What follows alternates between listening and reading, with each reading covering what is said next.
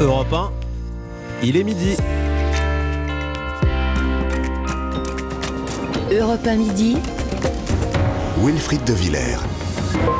Bonjour à tous, bienvenue dans Europe 1 midi. Au programme aujourd'hui, une inflation galopante en grande surface, près de 14% en un an et les prix pourraient encore grimper en mars. Tout dépendra des négociations sur les tarifs entre les distributeurs et les fournisseurs. Elles sont actuellement en cours et doivent se terminer demain soir. Alors faut-il craindre un mois de mars rouge comme l'avancent certains spécialistes? Nous verrons cela avec Francis Palombi, le président de la Confédération des commerçants de France. Ce sera aux alentours de midi 20. Vous pouvez vous aussi réagir au 39 21 est-ce que vous subissez cette inflation? Comment est-ce que vous composez avec la hausse des prix? Appelez-nous. On parlera également de la stratégie africaine d'Emmanuel Macron. Le président doit en dévoiler les grandes lignes ce soir dans un discours à l'Elysée. Et puis, il est attendu euh, en Afrique centrale pour une tournée au Gabon, en Angola, au Congo et en République démocratique du Congo. Pour aborder la question de la place de la France en Afrique, nous serons avec le diplomate ancien ambassadeur Michel Duclos, conseiller spécial à l'Institut Montaigne. Avant tout cela, dans le journal à suivre, Pierre Palmade fixé sur son sort. Le comédien va être placé en détention provisoire. Décision il y a une demi-heure de la Cour d'appel de Paris. Le bras de fer se poursuit entre la sécurité sociale et les médecins libéraux. Les deux principaux syndicats de la profession ont claqué la porte des négociations. Pas question d'accepter la revalorisation de la consultation proposée par la Sécu de 25 à 26,50 euros, voire 30 euros, mais sous condition, condition de travailler plus notamment. Nous en parlerons aussi aux alentours de midi 45 avec le docteur Jérôme Marty. Dans cette édition également, nous serons en Ukraine, reportage dans la ville de Slaviouch, tout proche de la frontière euh, du Bélarus, où l'on craint de nouvelles attaques imminentes. Et puis direction la Turquie, trois semaines après le séisme, les villes préservées encore, euh, les villes préservées pardon, toutes proches des zones détruites deviennent le point de chute de milliers de rescapés. Reportage à suivre. Enfin, une première tendance météo. Anissa Haddadi, un temps agité dans le sud. Hein. Oui, depuis ce matin, c'est vrai qu'on a pas mal de flocons. Alors cet après-midi, ce sont les pluies très abondantes qui vont toucher la Corse et les côtes euh, provençales. Toujours des, flocons, en particulier sur euh, les Pyrénées et les Alpes. Sur la moitié nord, ça reste toujours très ensoleillé, agréable, mais avec la bise qui souffle et qui rend l'atmosphère bien glaciale. Merci Anissa, on vous retrouve en fin de journal pour un point complet sur la météo. Pierre Palmade est donc placé en détention provisoire. Décision rendue il y a quelques minutes par la Cour d'appel de Paris. L'humoriste mis en examen pour homicide et blessures involontaires après avoir causé un accident de voiture sous l'empire de la cocaïne. Il va donc aller en prison, Clotilde Dumay. Eh oui, Wilfried. Alors, pour rappeler un petit peu euh, le contexte, hein, le juge des libertés de la détention avait décidé le 17 février d'assigner à résidence Pierre Palmade, mais le parquet de Melun a donc fait appel de cette décision et un débat a été organisé vendredi à huis clos devant la chambre de l'instruction de la Cour d'appel de Paris. C'était donc avant l'AVC subi samedi par l'humoriste. Visiblement, la Cour d'appel n'a donc pas tenu compte de cet état de santé. Décision assez surprenante pour Rémi Jossaume, avocat spécialiste en droit routier au regard de son hospitalisation toute récente dans le cadre de l'AVC euh, qu'il a euh, subi, euh, la mesure de contrainte sous bracelet électronique avec ce soin hospitalier n'est pas assurée aujourd'hui. Donc, elle préfère vraisemblablement une mise en détention avec très vraisemblablement un cadre hospitalier adapté lorsqu'il pourra être incarcéré ça sera vraisemblablement pas une détention immédiate. Il n'est pas en état de santé d'être mis en détention. Il le sera peut-être dans les prochains jours ou prochaines semaines lorsque les médecins trouveront que l'état de santé de cette personne est compatible avec euh, une détention.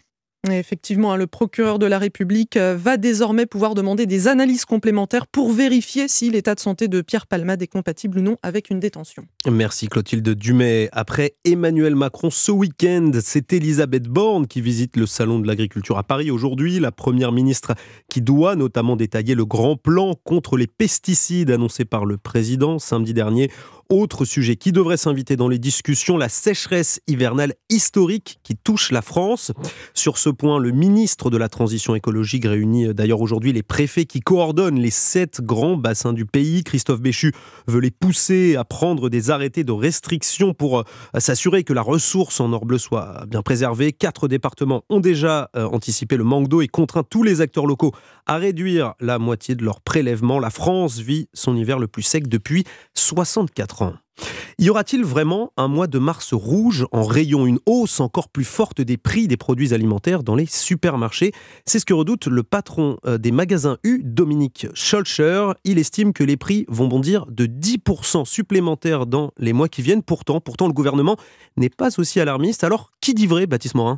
Eh bien, la hausse est à craindre. Ce serait la conséquence des négociations commerciales qui se déroulent jusqu'à demain soir autour de la table les distributeurs, Carrefour, Intermarché ou encore Leclerc, et puis les fournisseurs de produits de marque nationale. Ce sont eux qui veulent augmenter leurs tarifs pour prendre en compte la hausse des coûts de production. Écoutez Jean-Philippe André, le président de l'Association nationale des industries alimentaires la demande que nous, on met dans les tarifs, de l'ordre de 10 à 12% d'augmentation. Le résultat que nous aurons, c'est la responsabilité du distributeur, et ça, les gens le verront dans les prochaines semaines au niveau de l'alimentaire. Parce qu'en face, les distributeurs redoutent de devoir répercuter cette hausse en rayon sur les produits. Voilà pourquoi ils alertent tous. Si le gouvernement, lui, se veut rassurant, c'est parce qu'il exclut une hausse de 30 à 40% des prix. Mais samedi, lors de son passage au Salon de l'Agriculture, Emmanuel Macron a demandé aux distributeurs de faire un effort, sous-entendant qu'en l'état, une hausse importante des prix est probable. Merci Baptiste Morin, chef du service économie d'Europe 1. Et puis euh, pour parler de cette inflation euh, dans euh, les grandes surfaces, eh bien nous serons à midi 20 avec Francis Palombi, le président de la Confédération des commerçants de France. Une nouvelle enseigne de l'empire de Michel Ohaillon sur le point de s'effondrer. D'après les informations de Libération, après Camailleux et Gosport, c'est la marque de vêtements Gap qui est en grande difficulté. Le tribunal de commerce de Grenoble examine la situation financière de la chaîne de magasins depuis ce matin. Bonjour Barthélémy Philippe. Bonjour Wilfried, bonjour à tous. Alors on se dirige hein, vers un dépôt de bilan pour Gap Ouais, c'est ça. Une vingtaine de boutiques françaises sont menacées de fermeture imminente et 360 salariés risquent de perdre leur emploi. Gap France traîne une dette de 25 millions d'euros pour un chiffre d'affaires annuel d'environ 40 millions d'euros. Et ces difficultés n'ont rien de surprenant selon Thomas Graffanino, expert du secteur chez SIA Partners. On a l'impression de cet effet de domino qui est dû euh, à l'effet Covid. Toutes les entreprises ont été un petit peu préservées euh, avec les prêts garantis par l'État et puis avec toutes les mesures euh, de chômage partiel qui ont été mises en place. Gap France fait face aujourd'hui aux dettes et à l'ensemble des, des transformations de marché. Et le destin de l'enseigne est directement lié au groupe Gosport autre propriété de Michel Ohaillon qui avait absorbé Gap en janvier dernier. Gosport a été placé en redressement judiciaire début février dans l'attente d'éventuels repreneurs. Gap devrait connaître le même sort et le tribunal de commerce de Grenoble doit se prononcer dans les prochains jours. Barthélémy Philippe. Ils n'ont pas trouvé d'accord. La sécurité sociale et les médecins libéraux poursuivent leur bras de fer. Les deux parties ont jusqu'à demain soir pour euh, signer un accord sur les tarifs, sur le tarif des consultations. Mais de l'aveu même du ministre de la Santé François Braun, la situation est tout simplement bloquée. Pas question en effet pour les médecins hein, d'accepter une revalorisation à 30 euros contre 25 actuellement, mais en échange de missions supplémentaires. Proposition qui ne répond pas aux problèmes rencontrés par la profession. C'est ce que dit le docteur Agnès Gianotti, présidente du syndicat MG France. On l'écoute.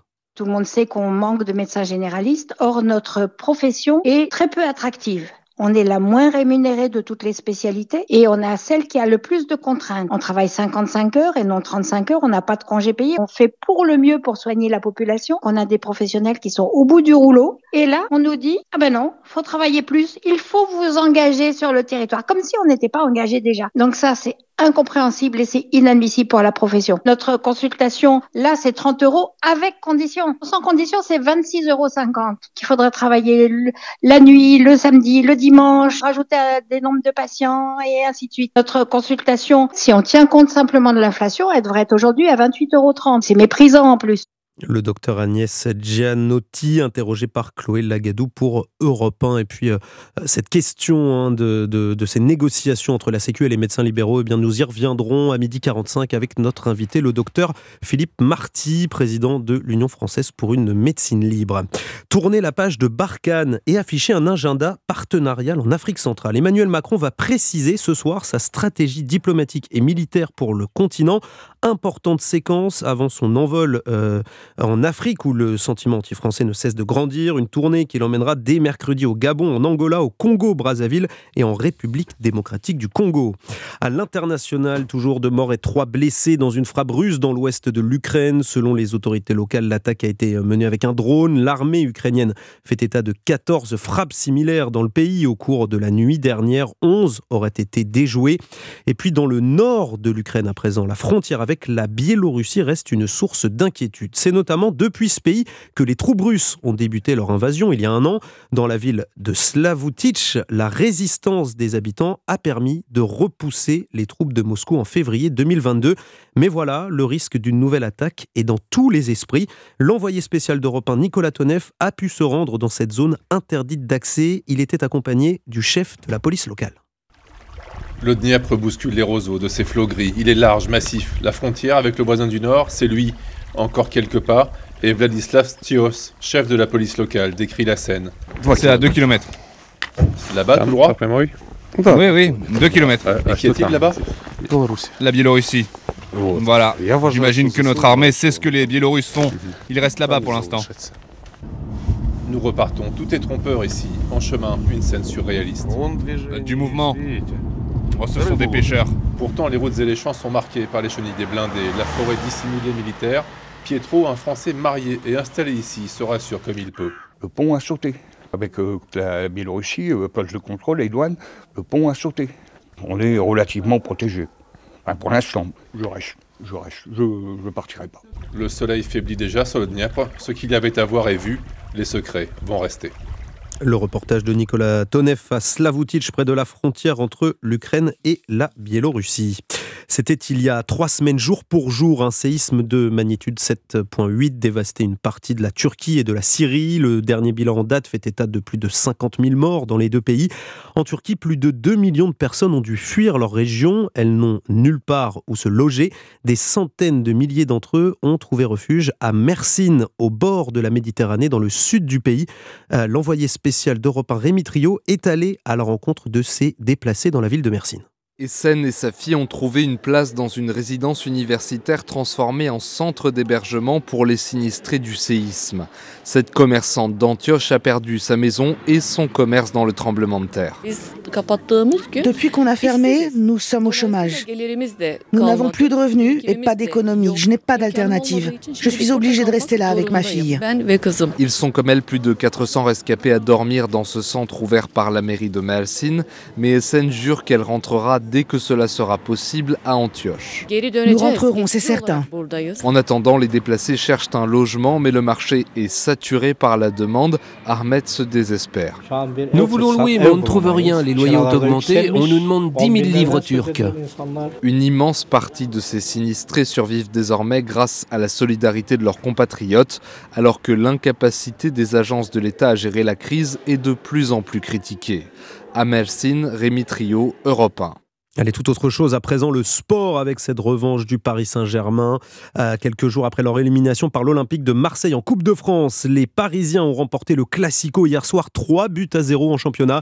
Kylian Mbappé a marqué deux fois, Lionel Messi une fois. Cyril de la Morinerie, bonjour. Bonjour. Le PSG a montré son meilleur visage et c'est de bon augure hein, pour euh, le match contre le Bayern prévu euh, le 8 mars prochain. Oui, les supporters reprennent espoir. Vous les entendez, quelques dizaines d'entre eux se sont rendus cette nuit à, à l'aéroport du Bourget pour célébrer euh, la victoire face à l'OM. Fumigène, tambour, chant, les fans sont soulagés après euh, l'élimination en Coupe de France par euh, l'Olympique de Marseille. Eh bien, Paris a pris sa revanche.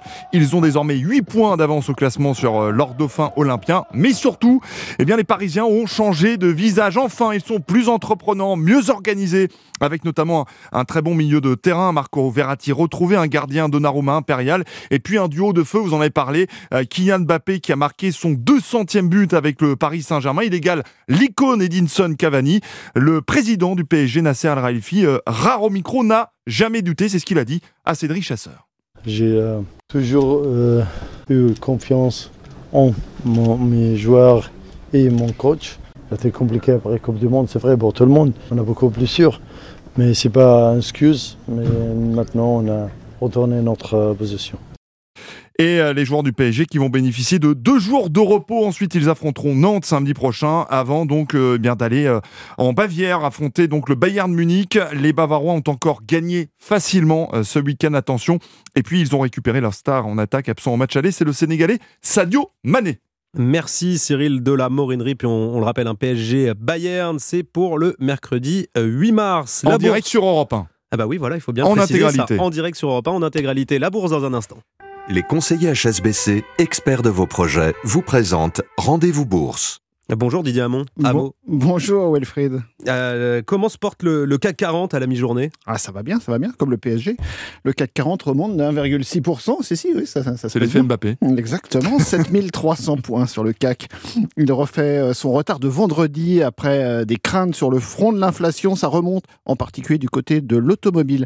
Avec Valeo plus 4,5%, Forestia plus 4%, Michelin plus 3%, Michelin qui est conseillé par l'américain Goldman Sachs, alors évidemment, ça tire euh, la valeur en hausse, plus 3% à 30 euros. Renault aussi, plus 3%. Extelantis, plus 1%. C'est pareil en Europe. Hein. Francfort, plus 1,5%. Madrid, plus 1%. Le CAC 40 en hausse, nette hausse, plus 1,6%. 7300 points. Merci Didier Hameau de boursier.com. Jusqu'où peut-on aller quand on est bien informé? C'était Rendez-vous Bourse avec les conseillers HSBC, experts de vos projets. Rendez-vous sur hsbc.fr. Un coup d'œil aux couleurs du ciel, la météo, Anissa Haddadi, et cette semaine, euh, eh bien, elle commence sous la pluie dans le sud. Oui, des grosses pluies. Attention, sur la côte d'Azur et la Corse, aujourd'hui, on a des pluies très abondantes. Il neige toujours. ce matin, c'est vrai qu'on a vu les sols blanchir du côté de Toulouse, Montpellier, dans les Cévennes, sur l'arrière-pays provençal, à Marseille même, à Aix-en-Provence, sur les montagnes aussi provençales. Alors, ça va continuer encore un petit peu, hein, quelques chutes de neige, mais surtout le vent qui va souffler fort sur les côtes varoises jusqu'à 90 km/h. Puis on a du Mistral et de la Tramontane qui se réactivent légèrement cet après-midi. Bon, c'est assez gris sur toute la moitié sud hein, aujourd'hui. Et puis la France est inversée puisque c'est le soleil, il brille sur la moitié nord avec un grand soleil partout, mais une ambiance glaciale puisque la bise souffle sur la moitié nord avec seulement 3 degrés à Saint-Etienne, 4 à Clermont-Ferrand, 6 à Metz et Colmar. Vous enlevez quelques degrés à ce que je suis en train de vous donner parce que la bise fait baisser les températures, 7 à Lille, 8 à Paris et Montpellier. 9 à Manosque, 10 à Marseille et 16 à Ajaccio.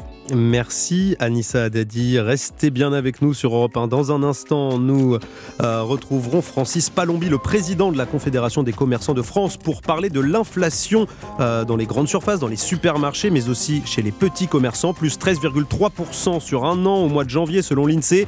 Et le mois de mars s'annonce rouge, à en croire certains spécialistes. Comment expliquer cette inflation? Quels sont les produits les plus touchés? Fabrice Palombi répondra à nos questions. A tout de suite sur Europe 1. Europe 1 midi. Wilfried de Villers. À midi 20 sur euh, Europe 1, cela fait des mois que les prix grimpent dans les supermarchés, mais aussi chez les petits commerçants, une inflation euh, plus discrète, c'est vrai, que celle des carburants ou l'électricité, mais elle pèse tout autant sur les ménages, voire plus, puisque l'alimentation est le premier poste de dépense des ménages. On parle d'une hausse des prix à la caisse de près de 14% en un an. Pour en parler, nous sommes avec Francis Palombi. Bonjour. Bonjour. Vous êtes le président de la Confédération des commerçants de France. Alors, Francis Palombian, on, parle beaucoup ces derniers jours d'un mois de mars rouge dans les rayons, rouge pour les prix, bien sûr. C'est ce qu'il faut redouter? Ah, ben, On est très, très, très inquiet au quotidien. Euh, c'est une euh, hécatombe qui se produit euh, au sein de certaines professions. Bon, je ne vais pas répéter ce qui s'est déjà dit, les boulangers particulièrement, mais ce que nous voulons obtenir, et nous allons rencontrer euh, très rapidement, très très rapidement la ministre du Commerce, Olivier Grégoire, mmh. le responsable du Conseil national euh, du commerce qui va se créer très bientôt, pour demander au gouvernement d'aller plus vite et encore plus loin. Parce que le gouvernement, par moment, on pourrait avoir l'impression, je ne l'espère pas, mais qu'ils ne sont pas au fait de la réalité du terrain. Euh, quand vous dites Francis Palombi, quand le commerçant tous les jours qui n'arrive plus à payer ses charges, qui voit ses clients euh, en réduction de fréquentation, et c'est très très problématique. J'alerte parce que je représente 450 000 TPE du commerce et c'est très très très inquiétant. Alors euh, justement, euh, Francis euh, Palombi, pour parler de cette hausse des prix, nous sommes en ligne avec Kerima. Bonjour Kerima. Bonjour. Alors, vous, vous vous sentez concerné, vous la voyez, cette inflation dans les, dans les supermarchés, chez les petits commerçants, en grande surface, quand vous faites vos courses? Bah écoutez, je pense que tout le monde la voit. Oui, on la voit. Hein. On voit que les prix augmentent. C'était pas une petite augmentation, c'est vraiment une très très grosse augmentation. Euh, on voit, on voit. Et puis quand on discute aussi avec les gens, on se rend compte que les gens, ben, des, des, des choses euh, qu'ils achetaient, ben, ils n'achètent plus, qu'ils font très attention à tout ce qu'ils font. Euh, c'est oui, oui, on, on, la sent cette augmentation. Donc, euh, je pense, comme disait le monsieur tout à l'heure, oui, le gouvernement ne se ne, ne, se rend pas compte que euh, le français avec un salaire euh, moyen n'arrive plus à s'en sortir. Ça, c'est une réalité. N'arrive plus à, à joindre et, et les deux bouts. Ah ben non, il n'arrive plus à joindre les deux bouts. Puis on le voit, les, les augmentations, elles sont vraiment mais, mais assez incroyables. Là, euh, une baguette euh, qui faisait à, à, à peu près euh, euh, à peu près un euro, pratiquement fait à peu près 2,50 euros dans certaines boulangeries. C'est oui, c'est on voit que l'augmentation est bien là. Le, Et puis il y a, y a, un aspect fiscal. Oui, il y a un aspect fiscal. Les charges en France sont très lourdes, notamment pour les TPE. Euh, en moyenne 4%. Alors si vous enlevez 2-3% à la suite de l'augmentation de l'énergie, vous vous rendez compte, le, co le commerce périclite. Et en plus, il y a une nouvelle concurrence très brutale, très forte au quotidien. C'est les grands pure players, Amazon, c'est Discount et j'en passe qui eux font des promotions sans arrêt, sont Francis... toujours dans le dumping commercial, et tout cela affecte bien évidemment euh, le commerce physique. Francis Palombi, puisque vous parlez de Francis Palombi, puisque vous parlez de, de, de, commerce physique, vous vous représentez surtout les, les, petits commerçants. Je voudrais qu'on revienne sur, sur euh, cette crainte du, du, Mars rouge. Est-ce que Mars, là, on, on, on se dit tiens, les, les, prix vont encore davantage exploser? Et, et dans quelle proportion ils vont exploser ces prix selon vous? Ben, écoutez, euh, on ne sait pas trop jusqu'où ça va aller. Euh, en plus, il y a un dumping commercial qui s'engage, mais que ne peuvent pas assumer euh, de la même façon que les grands groupes, que les grandes surfaces, les TPE du commerce, qui représentent la qualité, qui représentent le lien social. Qui, je suis aujourd'hui au Congrès des marchés de France. Eh bien, ce sont tous des très petites entreprises qui sont, euh, qui sont impactés. Et c'est pour cette raison que, mmh. que, nous sommes inquiets. Et c'est vrai que je fais une petite parenthèse d'une seconde. Quand on a appris que la Légion d'honneur a été attribuée à Jeff Bezos, ça nous a quand même un peu interpellés. Mmh. Choqué. Francis, bon. Palom, Francis Palombi, juste en question de chiffres, ce que, ce que vous, vous, vous me l'avez pas dit, mais, mais c'est quoi concrètement cette crainte pour le mois de mars? C'est plus 10% d'augmentation, plus 30 ou 40% comme, comme certains l'avançaient, mais le gouvernement a, a dit non. Hein, mais c'est quoi euh, ce, que, ce, que, ce que vous craignez? C'est pas, pas un 30% systématique, mais il y a des pointes. Il y a des pointes Sur... qui se révèlent, qui peuvent atteindre ces, ces extrémités. Des pointes sur bon, quel produit, par exemple Quel, quel, produit, quel produit pourrait être concerné roses, Comme l'a dit madame tout à l'heure. Euh, Francis, Francis Palombi, quel produit pourrait être concerné Si vous me parlez de pic à, à 30%, ce serait euh, euh, sur, sur quoi euh, comme, comme type de produit, on va dire? Bah, Écoutez, c'est des produits euh, souvent d'importation qui sont affectés par euh, les réductions au, au, niveau des fournisseurs, les matières premières qui sont défaillantes.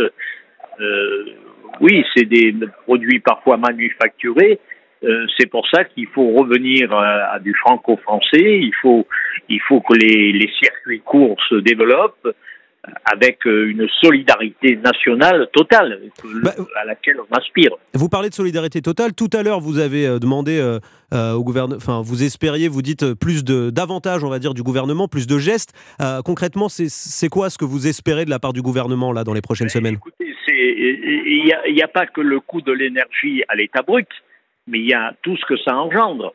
Quand l'énergie augmente de 15, 20, 30 vous vous doutez bien que euh, nous demandons au gouvernement d'accompagner la situation. Alors je sais bien qu'on a vécu et c'était nécessaire le quoi qu'il en coûte. je, je dis ce qu'on vient pas. Mais là, je pense qu'on est en train de rentrer dans une nouvelle ère et des demandes euh, nommément des entreprises les plus en difficulté en voie de disparition. Je dis bien en voie de disparition pour avoir des allègements de charges, des allègements de l'URSSAF. Écoutez, c'est un, Peut-être c'est un credo que vous avez déjà maintes fois entendu, mais je me permets de le répéter aujourd'hui euh, en vous remerciant de m'avoir interviewé. Eh bien, écoutez, merci euh, Francis Palombi. Je rappelle que vous êtes président de la Confédération des commerçants de France. A tout de suite sur Europe 1. Europe 1 midi. Wilfried de Villers. Midi et demi sur Europe 1. Tout de suite, le rappel des titres avec vous, Ella Medjahed. Bonjour. Bonjour Wilfried, bonjour à tous. Pierre Palmade ira en prison. La Cour d'appel de Paris ordonne le placement en détention provisoire avec mandat de dépôt pour l'humoriste. En cause, l'accident provoqué sur l'emprise de la cocaïne le 10 février dernier par le comédien de 54 ans. Quel tarif pour les consultations médicales L'assurance maladie et les représentants de médecins libéraux ne sont toujours pas d'accord. Gouvernement et syndicats affirment déjà qu'il n'y aura pas de signature avant demain soir, date limite pour ces négociations. Réunion de crise sur la sécheresse en France, un scénario inquiète, un possible nouvel été à sec. Le ministre de la Transition écologique rencontre aujourd'hui les préfets des sept grands bassins pour anticiper ce manque d'eau à venir. Enfin, le Kremlin qualifie d'absurde les nouvelles sanctions imposées par l'Union européenne à la Russie. Moscou assure que ces mesures ne vont pas gêner les personnes sanctionnées. Sur le terrain, une frappe de drone a fait deux morts et trois blessés ce matin dans l'ouest de l'Ukraine. Voilà pour l'essentiel. Je vous laisse avec Wilfried de Villers pour Europe 1 Midi. Merci beaucoup, Ella Medjahed. Europe 1 midi, Wilfried de Villers.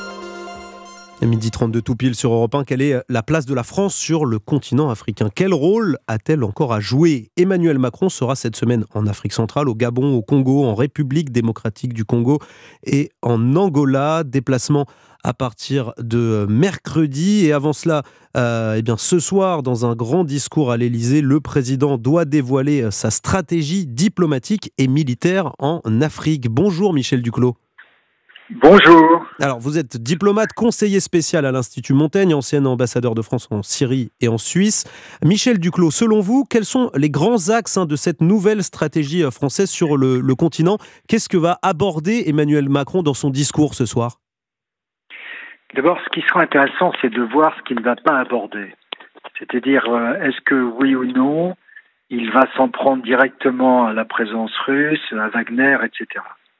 Ensuite, il va évidemment sans doute expliquer la nouvelle articulation, comme on dit, de notre présence euh, militaire, qui ne va pas disparaître, mais qui va quand même euh, devenir euh, plus allégée.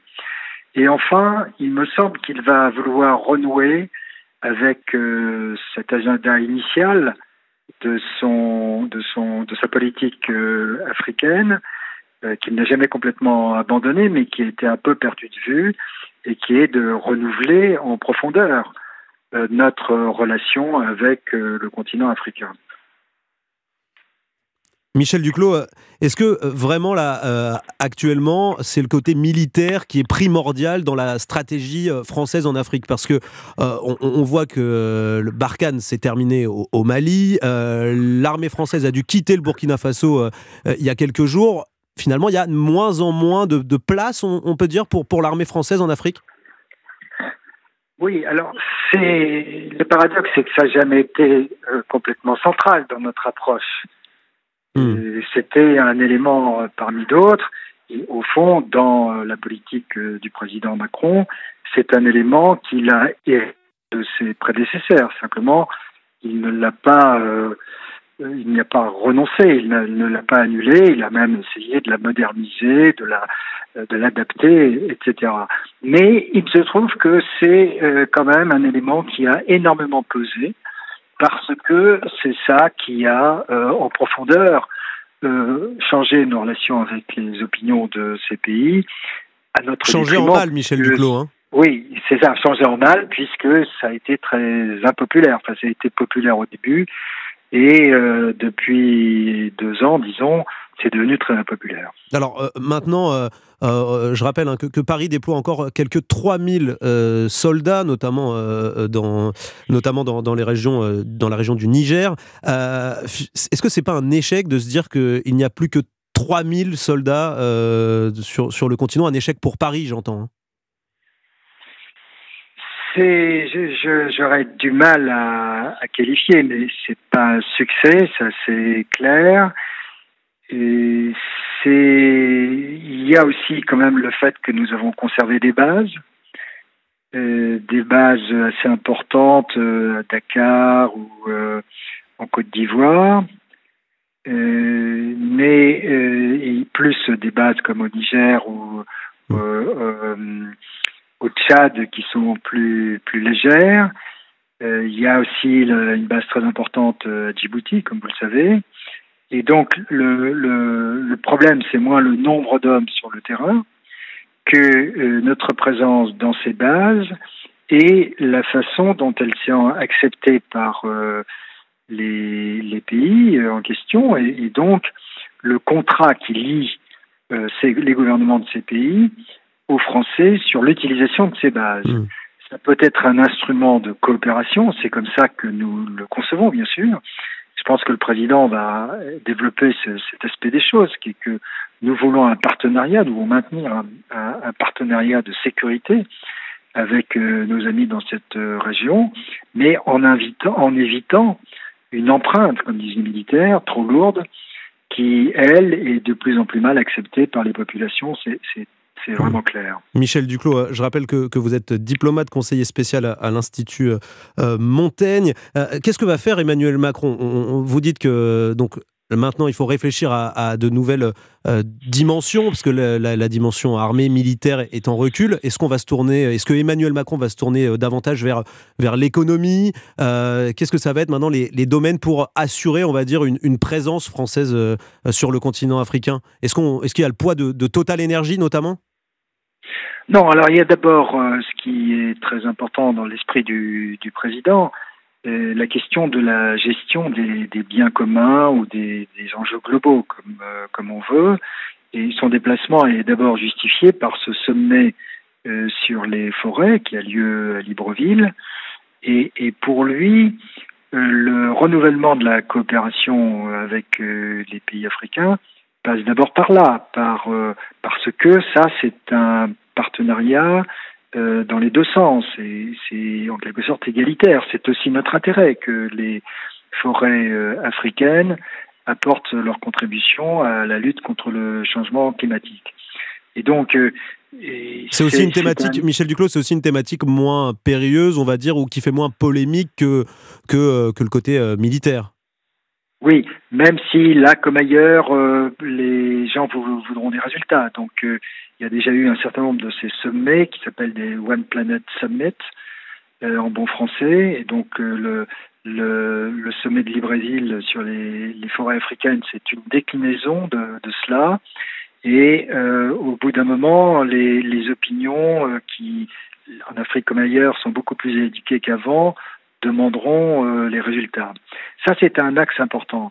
Et puis, je pense que le président va essayer de développer la coopération purement bilatérale, notamment avec les RDC, ou aussi avec euh, les autres pays, l'Angola par exemple, sur des thèmes qu'il a déjà définis par le passé, qui sont euh, l'éducation, le, les, industries culturelles, la, la, démographie, le développement, la santé et peut-être, euh, notamment en Angola, la sécurité alimentaire, puisque la sécurité alimentaire, c'est devenu une préoccupation euh, très importante pour ces pays. Et, sur le volet purement économique, euh, je me permets de vous relancer, Michel Duclos, mais sur la, sur la place de, Total, euh, qui, qui, est quand même euh, un atout majeur, on va dire, sur le volet économique sur le continent africain, est-ce que il y a de, nouvelles positions? Est-ce que les lignes pourraient, pourraient bouger? Total pourrait avoir plus de place ou, pas... Je suis pas sûr, si vous voulez, je suis pas sûr que Total ait besoin d'un après-vente ou d'un avant-vente de l'État. Et je suis pas sûr que dans la stratégie d'ensemble du président, ça c'est important bien sûr, mais c'est pas ce qui compte le, plus. Ce qui serait important, à vrai dire, ce serait que les petites et moyennes entreprises euh, françaises euh, s'implantent en Afrique. Et ça, pour l'instant, c'est une des grandes limites du renouvellement de notre euh, relation avec l'Afrique. Ça n'a pas vraiment, la tendance n'a pas vraiment suivi. Euh, Michel Duclos, finalement, quand on vous écoute, on a, un peu l'impression que la, France avance à, petits pas maintenant sur le continent africain face euh, à des Russes ou même à, des Chinois qui, eux, déroulent carrément le, rouleau compresseur au niveau économique, commercial, euh, militaire également. finalement, est-ce que, est que la, France est en train de clairement perdre du terrain face aux Chinois et aux Russes? Ben, Elle en a beaucoup perdu, ou plus exactement, elle a perdu le, monopole, puisque après tout, il est assez naturel que d'autres euh, viennent euh, sur ces terres et, et essayent aussi d'apporter, euh, à la fois de tirer profit et d'apporter une contribution au développement. On pense aussi à la Turquie. Donc, je, vois ça moins comme une perte de ou un recul de, nos positions que le fait qu'il y a beaucoup plus de concurrents et aussi que les économies africaines sont maintenant beaucoup plus euh, en flèche, beaucoup, plus orientés vers la croissance qu'auparavant. Mais euh, ayant fait ce constat euh, d'un recul au, cours des dernières années, je pense que la, politique de, Macron, et là évidemment ça ne peut être que celle de tous les Européens, c'est de prendre la contre-offensive et donc de trouver de nouveaux terrains, de nouveaux secteurs sur lesquels euh, nous pouvons euh, reprendre la main. Mais ça, ça a l'air euh, quand même très compliqué hein, pour la France à présent de, de, de, reprendre, de reprendre la main, comme, comme vous dites, de, d'assurer à nouveau une forte présence sur le, sur le continent. Oui, je crois que ce qu'il faut, c'est trouver des, des créneaux. et ça, c'est pas impossible. Il y a des, des choses que nous faisons mieux que les autres et puis, euh, nous agissons en européen. Et donc, sur ces questions euh, d'enjeux globaux, euh, quand on pense du changement climatique, vous savez, c'est pas vraiment les Chinois ou les Russes ou ni même les Turcs ou d'autres qui vont vraiment être utiles aux Africains. Donc, il y a, y a des secteurs comme ça sur lesquels nous gardons un avantage compétitif. Euh, Michel Duclos, dernière question. Est-ce que la, France aussi a encore un, rôle à jouer euh, sur le plan euh, politique dans certains pays africains Je vous demande ça parce que au One Planet Summit, au sommet au Gabon, à Libreville, pour la, protection de, la, forêt, des forêts africaines, Emmanuel Macron sera aux côtés de son homologue gabonais Ali Bongo. Et on sait qu'il y a des élections au, Gabon qui, approchent dans, quelques semaines. donc, est-ce que c'est y a un rôle politique euh, de la part d'Emmanuel de, Macron de s'afficher aux côtés d'Ali Bongo ou est-ce que c'est pas un peu risqué pour la France? Euh, Il n'y a que des coups à prendre. Et je, crois que l'idée de, Macron, c'est évidemment de s'abstenir de toute euh, intervention dans, le, dans les jeux politiques internes des pays. Simplement, quand il se déplace à l'étranger, s'il doit éviter systématiquement les pays où il y a des élections, euh, bah, ça compliquerait singulièrement sa tâche. Donc je ne crois pas qu'il faille attacher d'importance particulière en termes de politique euh, des élections au Gabon et de la présence du président. Mmh. C'est vraiment, il est motivé par le, par le sommet sur les forêts. Merci beaucoup Michel Duclos. Je rappelle euh, que vous êtes diplomate conseiller spécial à l'Institut Montaigne et je rappelle aussi les deux ouvrages que vous avez sortis récemment. Auteur de, vous êtes l'auteur de La France dans le bouleversement du monde et de Guerre en Ukraine et Nouvel ordre du monde. Euh, merci beaucoup euh, Michel Duclos. Restez bien avec nous sur Europe 1 dans un instant. Nous reviendrons sur l'accord entre la sécurité sociale et les médecins libéraux qui ne veulent pas justement de cet accord. Ils l'ont rejeté à l'unanimité. Euh, un accord qui porte notamment sur la revalorisation des tarifs de consultation. Ce n'est pas assez pour les médecins libéraux. Nous serons avec euh, le docteur Jérôme Marty pour parler de tout cela. Et puis vous pouvez aussi réagir en nous appelant au 39 21. A tout de suite sur Europe 1. Europe 1 midi. Wilfried de Villers. À midi 47 sur Europe 1, pas question d'un accord avec la sécurité sociale. Les deux principaux syndicats de médecins libéraux ont rejeté à l'unanimité la proposition de la Sécu hier soir. Elle portait notamment sur une revalorisation des tarifs des consultations de 26,50 euros à 30 euros au lieu de, de 25 actuellement, mais sous certaines conditions.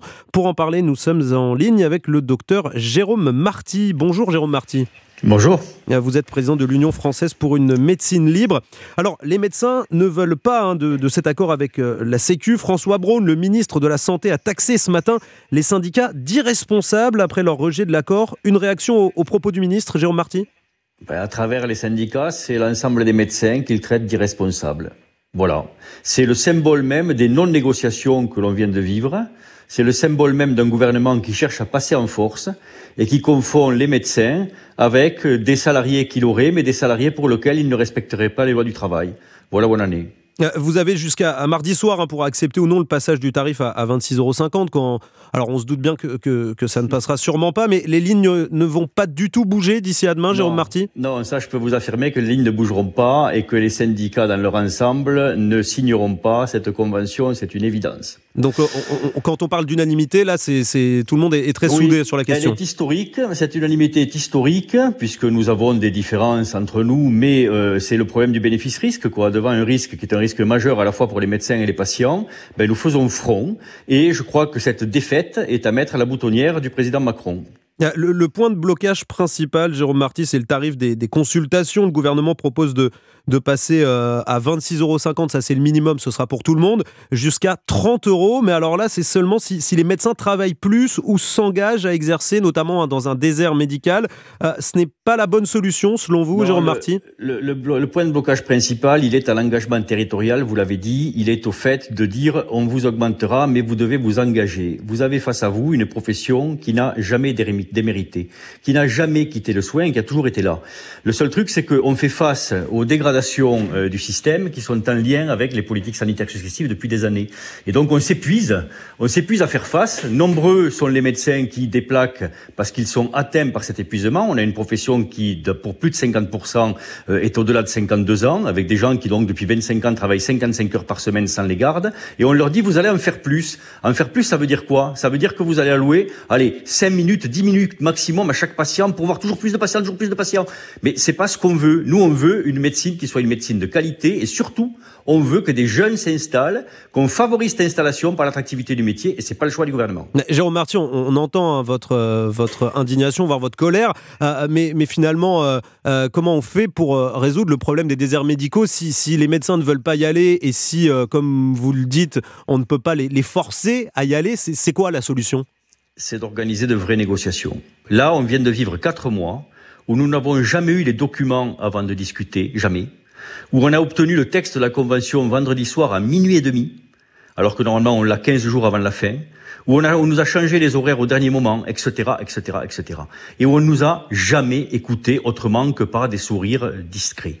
Donc ça, c'est, je veux dire, on, on construit on, parle de négociation et on parle de partenariat. Ben, il faut qu'ils apprennent à construire avec leurs partenaires.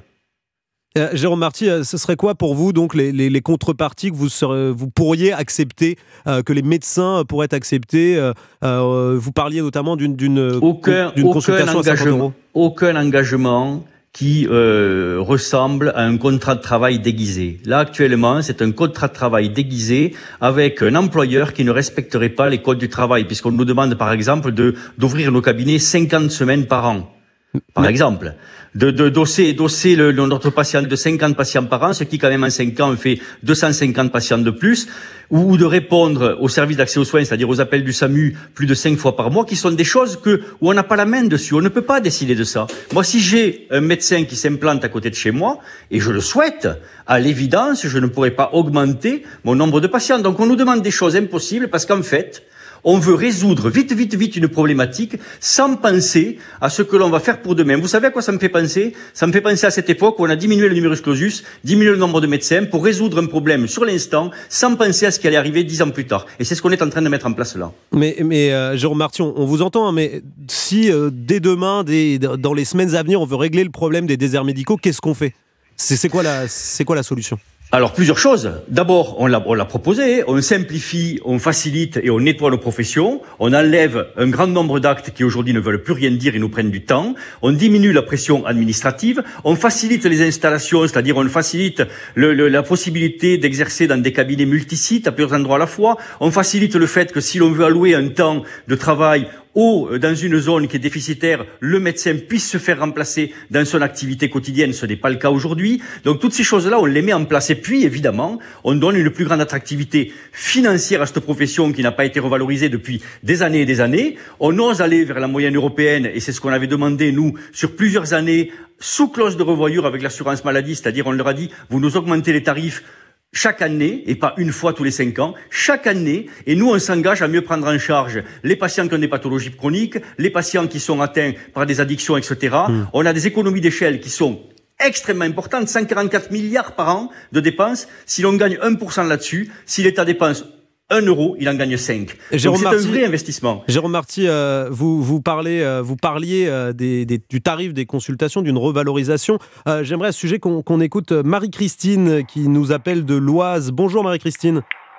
Bonjour à tous et ah. merci de prendre mon appel. Alors, pour vous, ce, que vous dites, c'est quoi? C'est qu'il faut une revalorisation, c'est ça, de, de l'acte médical, de la consultation? Alors pour moi, euh, oui, ça me semble euh, indispensable de faire une revalorisation. Il faut quand même pas oublier que ce sont des personnes qui ont des vies entre leurs mains. Euh, il y a beaucoup d'études, beaucoup d'années d'études. c'est un travail qui est très difficile aussi psychologiquement. Euh, quand euh, bon, on a des cas, bon, il y a des cas graves, euh, le, le, le, médecin doit prendre le temps de parler. Bon, je le sais parce que moi, je l'ai vécu personnellement pour mon époux qui a été touché par une ALD. Donc, le médecin, c'est vraiment notre notre référent. Il prend du temps, on lui pose des questions. Et moi, je trouve que cette revalorisation à 26,50 euros, enfin, je vais peut-être être grossière, mais c'est du foutage de gueule, quoi. Enfin, je veux dire, les médecins font pas l'aumône. Hein. Euh, moi, je trouve que le minimum, ce serait 30 euros euh, euh, pour une consultation ordinaire et, et pour une consultation beaucoup plus complexe, un minimum de 50 euros. Hmm. Alors, on demande aux médecins de travailler plus. Bon, euh, euh, tout le monde veut travailler moins aujourd'hui. Hein. Il y a certaines personnes qui prônent la paresse. Et là, on va demander aux médecins de travailler, euh, j'entendais le, le, le, le, monsieur parler avant, on va demander de travailler 50 semaines sur 52, donc ça voudrait dire deux semaines de congé. Euh, non, bon, les médecins ont le droit aussi à une vie, je pense, personnelle. Euh, et familiale. Et euh, hmm. je trouve qu'ils en font déjà beaucoup. Et euh, pareil on demande de travailler les week-ends le samedi dimanche. Moi je suis en Picardie. C'est quand même un, un, une région où on a une carence en médecins. On a des maisons de santé qui assurent des gardes le samedi dimanche. Euh, et euh, bon ben même si le médecin euh, est là le samedi dimanche, et eh ben le lundi il est, il est à son à son travail aussi. Bah, écoutez... Donc déjà dans notre région, dans certaines maisons de santé, quand le médecin est de garde, et eh ben il travaille six jours sur sept tenter qu'il ait un jour de repos dans la semaine. Merci Marie-Christine pour euh, votre euh, témoignage. Euh, docteur Jérôme Martin, je rappelle que vous êtes président de l'Union française pour une médecine libre. Marie-Christine, à l'instant, parlait d'une différenciation en fonction des consultations. 30 euros pour des consultations, disons, d'actes simples, 50 euros pour des consultations d'actes plus, plus complexes. Est-ce que pour vous, ce serait une bonne solution, ça? Non, mais alors ça a été exposé dans cette convention, sauf que vous ne pouviez accéder aux consultations complexes et très complexes que si vous signiez ce fameux engagement, si vous rentriez dans ce fameux engagement. Ce qui nous fait pas peur, c'est la quantité de travail ne nous fait pas peur. Vous avez des professions qui travaillent 55 heures par semaine. Non, ce que l'on ne veut pas, c'est que l'on nous oblige à allouer très très peu de temps à nos patients et à ne pas faire une bonne médecine. Ça, c'est la première chose. Sur les consultations complexes, il y a des, des, des, des syndicats les portent. Moi, ce n'est pas, ce n'est pas notre cas. Euh, moi, j'ai pour faiblesse de dire que après 25 ans de pratique, je ne sais toujours pas ce qu'est une consultation facile. Moi, je crois qu'il faut que on ait un tarif de base qui soit un vrai tarif de base pour faire de l'attractivité, pour faire face à l'inflation, pour maintenir nos entreprises médicales en l'état et pouvoir faire de la qualité. Et puis ensuite, on discute et puis on aménage les conventions. Mais la base, c'est qu'il y ait un tarif qui soit un tarif digne de ce nom pour la médecine libérale. Merci beaucoup, docteur Jérôme Marty, président de l'Union française pour une médecine libre.